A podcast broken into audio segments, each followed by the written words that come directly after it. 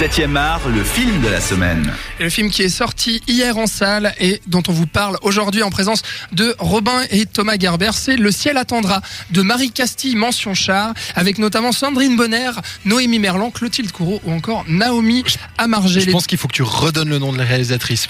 Marie Castille mention char qui avait Avec- réalisé Avec l'accent, s'il te plaît. Marie. Men- Mention char, Voilà, Marie Castille voilà, Mention on char, fait les choses qui avait réalisé Les Héritiers en 2014, notamment avec les deux jeunes filles qui jouent Sonia et Mélanie, où la première est déjà embrigadée par l'État islamique et est en processus de désembrigadement, tandis que l'autre, Mélanie, est une jeune fille athée, euh, française, pas du tout musulmane, et qui va pourtant se laisser séduire sur les réseaux sociaux par un prince et va petit à petit se tourner vers le chemin de la radicalisation euh, religieuse. Thomas, donc euh, on va commencer avec toi pour en parler. Est-ce que tu trouves que le, le film est à la hauteur de son sujet déjà?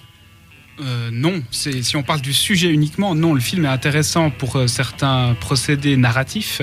Il y a ce parcours croisé entre les deux jeunes filles qui, qui est assez stimulant parce qu'en fait, on ne sait pas exactement quelle est la chronologie exacte de ce à quoi on est en train d'assister. On ne sait pas Mhm. où, on, enfin, quand se situe l'épisode d'une de Sonia et quand se situe l'épisode de Mélanie. On ne sait pas exactement à quelle jeune fille correspondent quels parents. Donc dans la dans la narration du film, il y a des choses intéressantes. Après, euh, on va certainement en parler plus en détail après, mais au niveau du sujet, moi, pour moi, le film passe assez à côté de, assez à côté de l'intérêt, en fait. Mhm. Robin, Alors moi c'est peut-être le fait que c'est le, le premier film sur ce sujet-là que je vois, qu'en plus c'était euh, quelque chose de de- d'assez actuel en plus maintenant euh, de, de ce qu'on vit.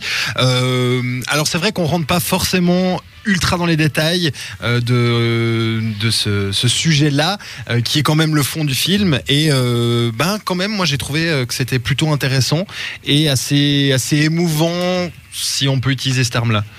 Moi je suis, moi je suis assez d'accord en fait. Euh, si, si on reprend euh, ce que tu disais Thomas sur la narration, pour moi c'est vraiment l'élément le plus fort du film. C'est-à-dire qu'il y a un rythme vraiment euh, qui est très très bien géré dans ce film. Il y a à la fois cette montée en puissance euh, de l'autre qui est en train, donc de Mélanie, qui est en train de peu à peu de tomber sous les bras de, de Daesh. Et puis on a l'autre qui est vraiment dans des crises d'hystérie, qui est déjà euh, radicalisé. D'ailleurs, le film s'ouvre sur la capture en fait de Sonia par euh, les policiers qui la soupçonnent d'avoir appartenu à un réseau djihadiste euh, qui avait euh, menacé euh, la France de faire une attaque terroriste justement. Donc c'est une ouverture très très forte. Et puis ce qu'il faut rappeler aussi, j'ai cité les noms de Sandrine Bonner et Clotilde Courreau. Elles jouent en fait des mères justement. Sa- Sandrine Bonner qui joue la mère de, Sonia, donc qui est qui est déjà embrigadée et qui va tout faire pour essayer de comprendre sa fille, puisque les parents, c'est ça le gros problème en fait, c'est que les parents ne, ne savent pas ce qui est en train d'arriver à leurs enfants, ne comprennent pas sont complètement démunis. Et Clotilde Courreau joue une mère justement dont la fille est déjà partie euh, en Syrie, et puis euh, elle va assister notamment à, à des à des cours en fait ou des, des c'est pas c'est pas des cours. de discussion animées par Dunia Bouzard et euh, Dunia Bouzard qui est une célèbre personnalité dans la, dans la, dans la société française actuellement, qui est spécialiste de la déradic- déradicalisation et qui là joue son propre rôle. Exactement. Des séances d'animation de, de paroles autour de, enfin des, des, des tables rondes autour de la radicalisation. C'est avec euh, Donia Bouzard d'ailleurs que le film euh, frôle un petit peu le, le- le- le documentaire. On est euh, entre la fiction et le documentaire puisque justement euh, Donia Bouzard est, est- est réelle, elle joue son propre rôle, on l'a dit.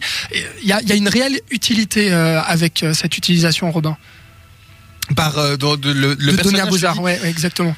Euh, oui, parce qu'elle jalonne un petit peu tout ça en essayant de, de replacer un petit peu le contexte. Après, c'est vrai qu'elle est euh, très politiquement correcte dans son message et dans son voilà dans le message qu'elle délivre du film. Et peut-être, euh, voilà, je suis pas spécialiste, mais peut-être quelques raccourcis un petit peu faciles dans dans la dans l'explication du déroulé justement de la, de la radicalisation de ces jeunes filles. Et du coup, c'est vrai que c'est un petit peu étrange, justement. On se dit, ouais, mais elle est censée être vraiment une spécialiste. Puis des fois, tu te dis, ouais, mais là, elle a, elle a carrément coupé le chemin en deux, quoi. Donc, c'est un petit peu étrange quand même, comme elle est utilisée dans le film, en tout cas. Mhm. Moi, En tout ouais. cas, les, les passages avec Dunia Bouzard, c'est des passages qui sont très très didactiques, voire pédagogiques, et qui, Oui. qui font de ce film un film parfait pour être montré dans les écoles. D'ailleurs, ça, ça va être fait en France, c'est déjà Oui. fait en Suisse. C'est vraiment euh, L'embrigadement. L'embrigadement, merci, expliqué de A à Z euh, aux jeunes de 7 à 77 ans. Et c'est un prof qui le dit, donc euh, on Ouais. peut le croire. Et dont, et dont les élèves sont allés le voir, justement. D'accord. C'est d'ailleurs euh, moi je trouve en tout cas assez, intéressant euh, le regard de, de Denis Abouzard et je trouve qu'il y a il y a pas moi j'ai pas senti en tout cas la, la moralisation derrière euh, j'ai senti plus Mais une, euh, Elle une est- tentative elle- Elle est d'explication entre les lignes, la moralisation, parce que tout à l'heure, tu disais que, que le film n'entrait pas assez dans les détails, mais il entre dans des détails, mais Mm. pas les bons. C'est-à-dire que la, la réalisatrice essaye de nous montrer qu'on ne parle pas de radicalisation, mais d'embrigadement. Donc Ouais. le terme radicalisation n'est jamais employé, on parle Mhm. que d'embrigadement, et on parle de l'embrigadement, mais pour sa donnée sociale, sa donnée politique, c'est de la manipulation, mais ça pourrait être n'importe quelle autre manipulation, ça serait le même film. On parle à aucun moment de la donnée religieuse ici du problème. Et c'est pour ça que, selon moi, le- la réalisatrice passe complètement à côté de son sujet, parce qu'elle va résumer la radicalisation islamiste à un phénomène social, politique, peut-être économique. C'est pour ça qu'elle prend des familles de, de jeunes françaises qui viennent de familles athées. Euh, donc Mm. elle est en train de nous montrer là qu'on est face à un phénomène Qu'il faut qui pas n'est d'amalgame. qui n'est pas- religieux, parce qu'en fait, Ouais. elle a la trouille de l'amalgame et elle a la trouille de dire oui, il y a un facteur religieux et oui, il y a un élan spirituel qui pousse ces jeunes à se radicaliser, à se radicaliser dans une religion précise. Et ça, ça ne sera jamais dit. Mais après, on peut quand même évoquer que très probablement, il y a aussi un petit peu l'aspect politique et financier qui rentre en compte dans cette démarche-là. Et oui, c'est bien sûr que la radicalisation, elle, euh, elle est explicable en partie par des données économiques, par des données sociales, par des données politiques, voire même historiques, mais c'est pas tout. J'entends, c'est les gens qui sont en manque de spiritualité aujourd'hui se tournent vers une radicalisation religieuse et pas vers un mouvement punk, Mhm, pas vers mhm.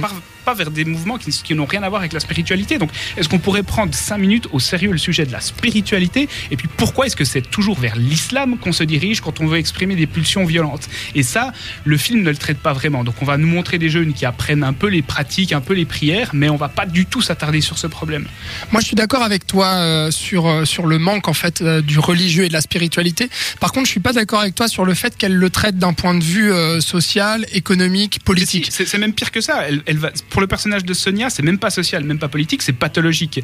Oui, Dans- oui, mais- une interview que tu as toi-même menée, l'actrice Noémie Merlan disait Moi, j'ai joué ce rôle comme étant une schizophrène. Donc voilà, Oui, c'est une maladie mentale. La radicalisation religieuse est une maladie mentale. Mais non, il y a une, a idéologie là derrière. Il y a des convictions religieuses, Mais tout il y a une fait. vision du monde. On on n'est pas fou. On peut être très cohérent, très intelligent. Ouais, c'est ouais. ce que montrent des films comme Salafiste, par exemple, tout en étant radical religieux. Tout à fait. Mais là, ce que, ce que je voulais dire dans mon propos, c'était que pour moi, elle ne le touche pas. Elle ne touche pas la politique et le social. Pour moi, elle touche que l'explication de la radicalisation par l'humain et par la famille, pour et par la psychologie. C'est-à-dire que pour moi, elle ne parle pas de politique. Elle ne parle pas de social. Elle va pas dire. Elle va pas essayer de Mais trouver elle- des elle- explications elle de- politiques. Elle parle de social pour la simple et bonne raison qu'elle dit voilà, c'est des jeunes françaises Oui. qui viennent de familles bourgeoises, qui sont athées, donc c'est déjà social de dire ça et c'est déjà politique de dire ça. C'est pas innocent de choisir deux jeunes françaises issues de familles vrai. Avec une espèce de naïveté humanitaire comme ça. C'est peut-être le seul point positif euh, de, de l'idéologie du film. On nous montre qu'en fait, entre l'humanitaire, enfin l'étudiant humanitaire naïf et l'islamiste radical, il y a qu'un pas à franchir. Ouais. C'est- la seule chose que j'ai appréciée, mais c'est déjà politique et c'est déjà social de choisir ça. Robin? Oui, bah écoute, euh, bah, qu'est-ce que moi- rajouter après ça moi, moi, ce que moi, ce que je voulais dire, c'est que pour moi, elle ne, elle ne, elle n'explique pas en fait euh, ce, ce, ce procédé-là par un fait sociétal, c'est-à-dire pourquoi c'est des jeunes d'aujourd'hui qui se radicalisent.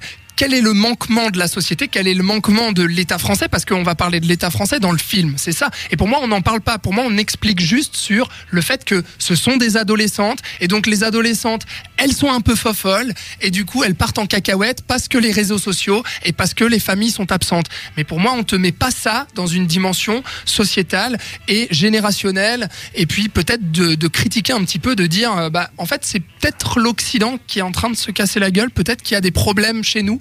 Et qu'en fait, on dit juste, bah non, regarde, c'est psychologique. euh, C'est elle qui, toute seule, euh, c'est une ado. Voilà. Alors du coup, où est l'intérêt? Autant faire bling ring et puis montrer des adolescentes en, en- en mal d'être qui, vont- qui, vont- qui vont faire des conneries. Parce que là, on est, on est face à un sujet grave quand même. Ouais, c'est Mais vrai. presque finalement, comme comme tu le disais Thomas d'ailleurs tout à l'heure, euh, vu d'un point de vue éducatif. Enfin, je- voilà, c'est vrai que c'est bah n'acceptez pas les gens que vous connaissez pas sur Facebook avec des photos bizarres.